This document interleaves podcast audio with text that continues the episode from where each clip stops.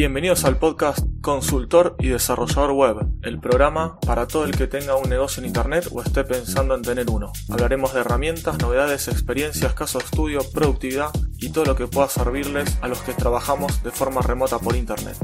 Mi nombre es Aníbal Ardid, soy consultor y desarrollador web desde hace más de 18 años, especializado en startups y nuevos emprendimientos.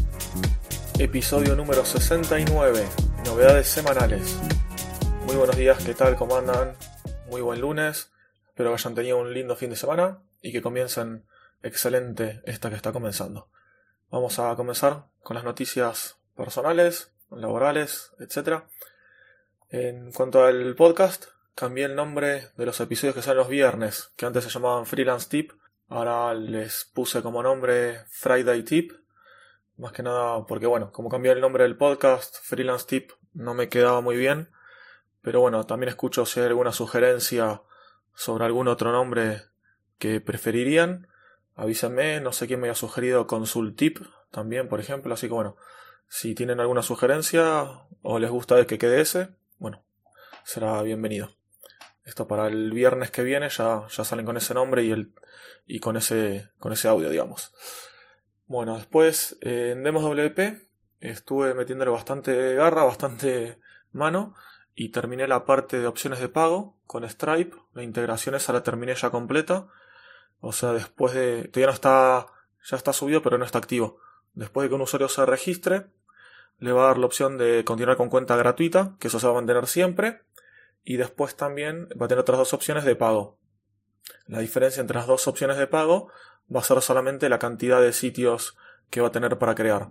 En la versión gratuita va a haber dos sitios cuando esté activo esto. Por ahora siguen estando los 5 que venían estando. Y entre los otros dos eh, va a cambiar la cantidad de sitios. No me acuerdo si era uno eran 10 sitios y el otro 100 o algo por el estilo. Y la diferencia también entre gratis y los pagos es que gratis va a tener pocas opciones. Más que nada va a poder crear un sitio y alguna que otra opción más. Pero todas las demás opciones de backup, eh, buscar y reemplazar, pausar sitio y demás van a estar solamente para las cuentas pagas. Eso igualmente es lo que yo propuse, lo que yo pensé. Y bueno, como estoy con Joan en este proyecto y él es el que más sabe el tema de negocios, marketing y demás, bueno, él lo va, lo va a estar estudiando antes de que lo activemos. Y bueno, eso sería por la parte de Demos WP. Después, el proyecto que estoy haciendo con un amigo, Membership Site, para, para unos cursos online, eh, más que nada para el idioma castellano, o sea, ser para Latinoamérica, España, etcétera y esto lo estoy haciendo con software LearnPress. Tuve un problemita de que eh, íbamos a integrar y íbamos a usar Mercado Pago, la plataforma líder en Latinoamérica, pero no acepta por el momento suscripciones a través de ningún CMS. Estuve dos días luchando, instalándolo, configurándolo, etc. Y después cuando siempre probaba me tiraba un error al momento de pagar. Y yo pensaba que quizás era un error de la, del modo testing, el modo sandbox, pero cuando les consulté me dijeron que no, después que, es un, que eso tiene está habilitado, por eso está fallando y no saben cuándo lo van a hacer. Así que bueno, ahora estamos pasando a PayPal, que es el otro medio de pago que se puede usar desde Argentina, para cobrar desde Argentina, mejor dicho, porque eh, el, que, es mejor, que todos sugieren que es Stripe, no está disponible para que lo usemos de Argentina. Entonces, es, Stripe no vamos a poder usar y PayPal sí, ya lo probé y están dando bien. Lo único que tengo que comprobar ahora es la parte de la cancelación de suscripciones. Para ver si eso, si recibe, que eso no me estaba funcionando, ya les consulte a la gente PayPal. La parte de que cuando, bueno, si un usuario, no desde la plataforma, sino desde PayPal, entra a, Play, a PayPal y cancela el pago, cancela la suscripción, eso le tiene que avisar al sitio nuestro que eh, ya se canceló, para que le cambie la cuenta a la gratuita, o le cancele la cuenta, o le pida que pague de vuelta, etcétera. Bueno, eso por ahora no está andando, así que no sé si es un problema del modo sandbox, es algún problema de PayPal o un tema de configuración que me falta hacer. Así bueno, eso lo estoy, lo estamos haciendo. Ahora sí vamos a las novedades. Antes que nada, les quería pedir, de cuando termino le voy a pedir de vuelta, que por favor los que pueden comenten, son un minutito nada más, a ver qué les parece eh, las novedades que les cuento los días lunes, a ver si alguna les parece que no las que no las ponga más. No sé si, por ejemplo, las novedades tecnológicas, que son las que siempre arranco, no les interesan. Si de las novedades tecnológicas hay algún tema en particular que no les interesa. No sé, el otro día conté las novedades del, Mobile World Congress, si ese tema justo, por ejemplo, no les interesa para nada. Bueno, si algo que no les interese o si está bien y les interesa el contenido. Solamente eso, un comentario rápido por donde quieran. En los comentarios del blog, en los comentarios de iBox, eh, me mandan un mail, lo que quieran. Me comentan y me dicen, me gustan todas las novedades, no me gusta esta y ya está.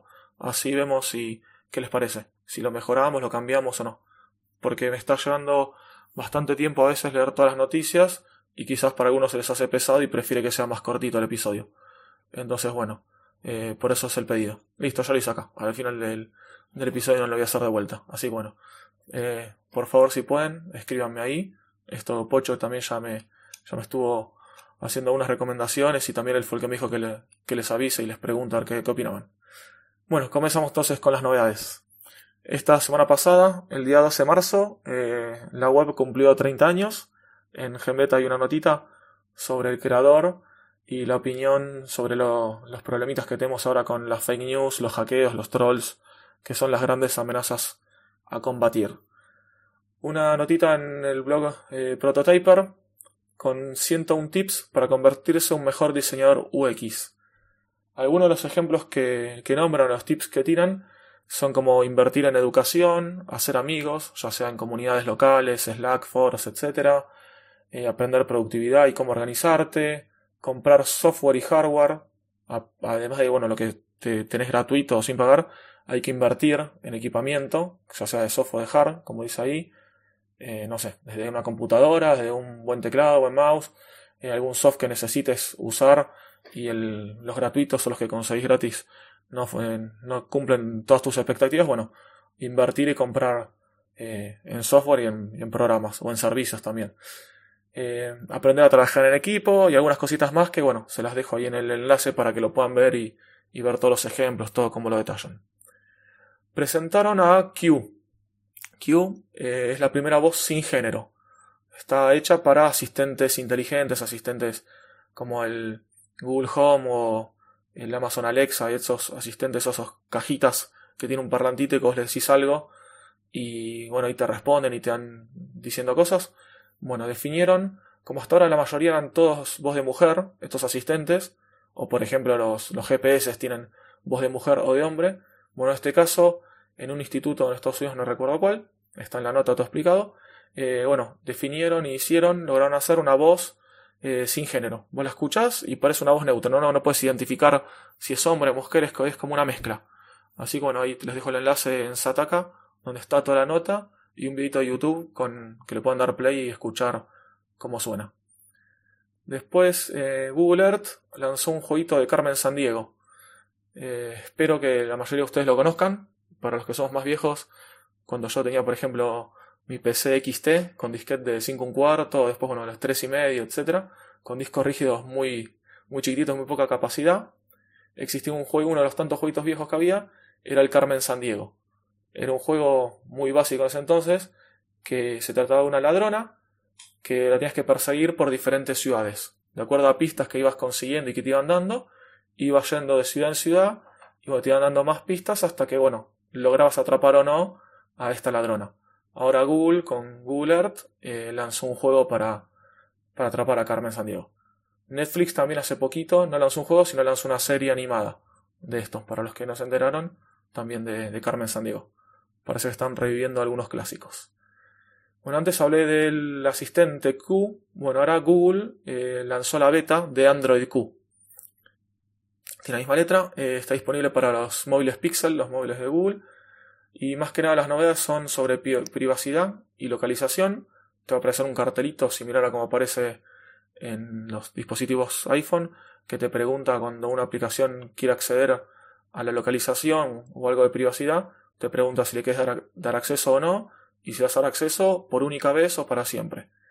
Después también nuevos permisos para controlar también el tema de, permisos, mejor dicho, de los accesos a multimedia por parte de terceros. Lo mismo, si una aplicación quiere acceder a las fotografías o algún contenido de dispositivo, te va a preguntar si le das acceso o no. También, a partir de todos los móviles con pantallas plegables que se lanzaron en el MWC, eh, esta nueva versión incluye ya el soporte para pantallas plegables y también algo interesante es el botón de compartir más rápido, que hasta ahora era algo que se quejaban muchos usuarios cuando apretabas el botoncito de compartir en cualquier aplicación de, Android, tardaba bastante hasta que te daba todas las opciones a dónde querías compartir.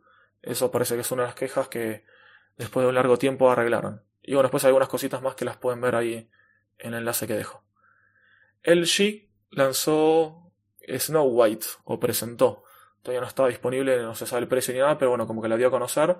Va a ser como una Nespresso, una máquina con cápsulas, pero para hacer helados. Hace poquito había presentado lo que es para hacer cerveza, que mediante cápsulas, esperando un tiempo, que es el tiempo que tarda en fermentar, etcétera, el proceso de hacer cerveza. Después de unas semanas, ya tenés la cerveza lista, solamente con unas capsulitas. En este caso, bueno, con unas cápsulas, solamente va a tardar 3 a 5 minutitos y vas a tener un helado con ingredientes naturales y dicen que va a estar también bajo en azúcar y demás. YouTube Premium. Eh, esto ya está hace bastante, pero en Argentina recién está disponible ahora. Esta semana pasada lo habilitaron. Yo ya lo. ya me, me suscribí.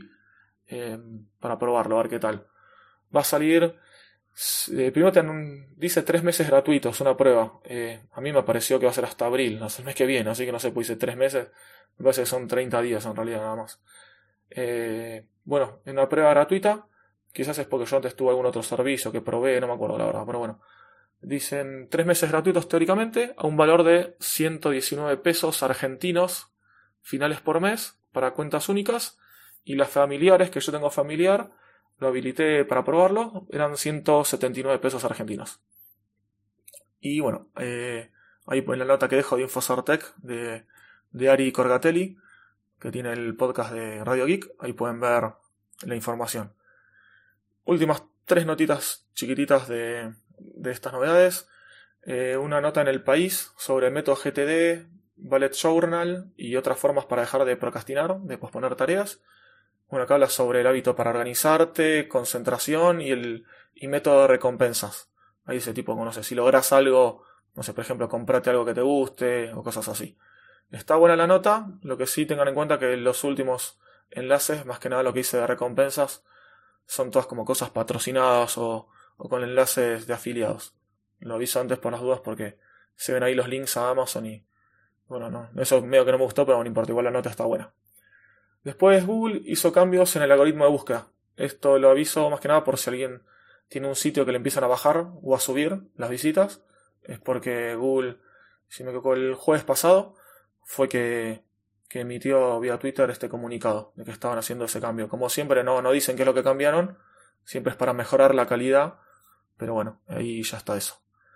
Y por último, eh, un listadito que encontré el día de hoy con 10 sitios, eh, esos sitios que haces scroll, scroll, scroll, scroll para abajo y tiene información de bastante, una forma presentada bastante interesante. Bueno, el sitio Temify eh, hizo un listadito con 10 que están buenos como para inspirarse y sacar ideas. Ahora pasamos a las noticias de WordPress. Ya van como 13 minutitos, bueno, voy a hacerlo medio rápido para que no sea tan largo. En WordPress tenemos, no voy a ir al detalle, sino les leo más o menos de qué se trata cada enlace. Eh, un tutorial sobre cómo automatizar el flujo de trabajo, más que nada usando Docker, integración continua con Travis, Gulp para el desarrollo de temas y alguna que otra cosa más, del sitio Code in WP.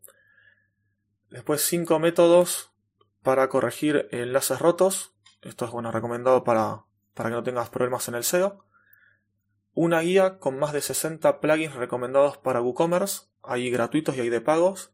Está bueno para chusmear a ver si te interesa alguno, si tenés algún e-commerce. Una nota de Arturo García con los mejores add-ons que él recomienda para el editor visual Elementor, para el plugin Elementor. Después una notita de Fernando Tellado sobre cómo optimizar el espacio de trabajo de los bloques de, WordPress, del editor de bloques de, Gutenberg de WordPress. Ahí más o menos dice cómo, cómo manejarlo, cómo, algunos consejitos de cómo usarlo.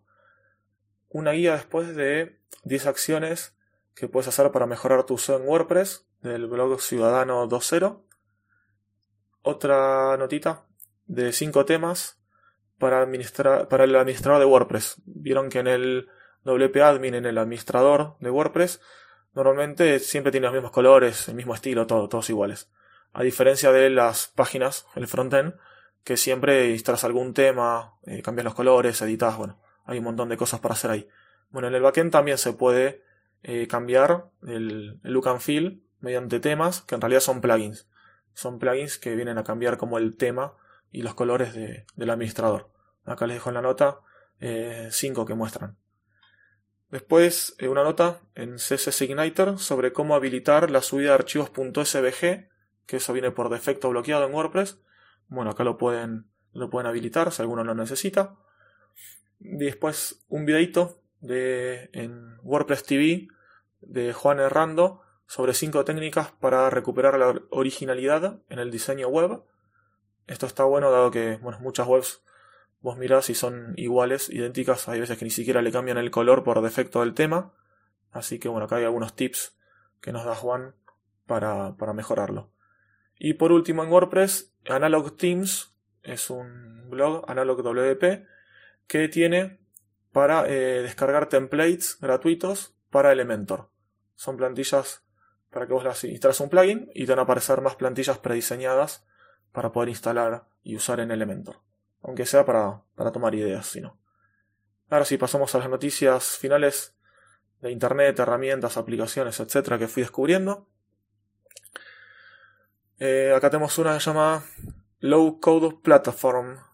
está hecho, leí que está hecho por una empresa argentina y está enfocado a hacer aplicaciones y soluciones para la banca y el sector financiero.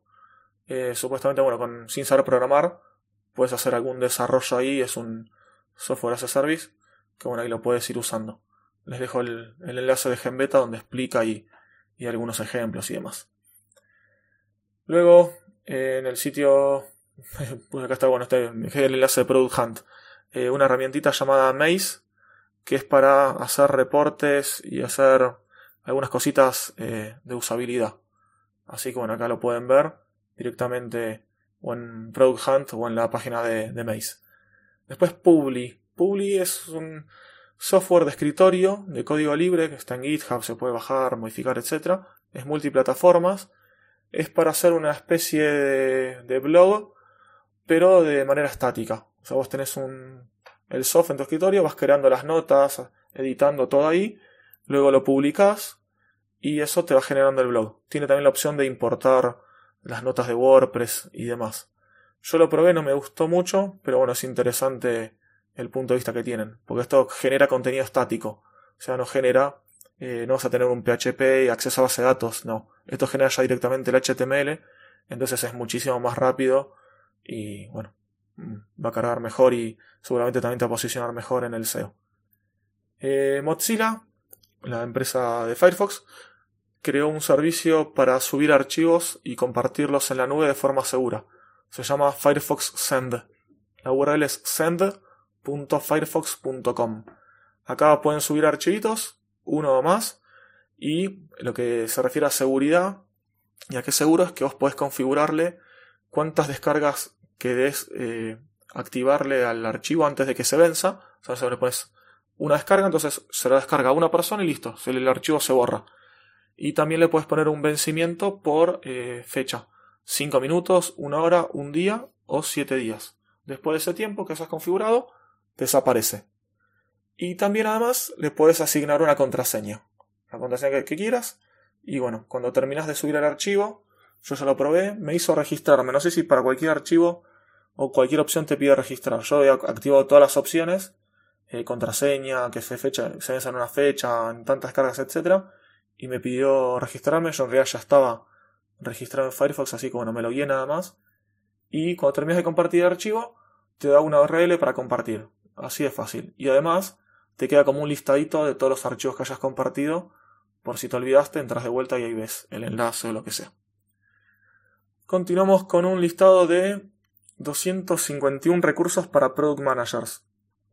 Esta web es media extraña, no había visto muchas así. Eh, tenés una columna con categorías, no sé, por ejemplo, había una que decía meetings, como reuniones, otra que decía presentaciones, varias más.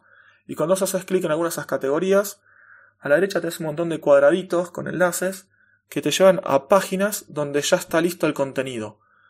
Por ejemplo, esta que yo decía, la, la de reuniones se refiere más que nada a hacer un brief como un borrador de, como se dice, una minuta.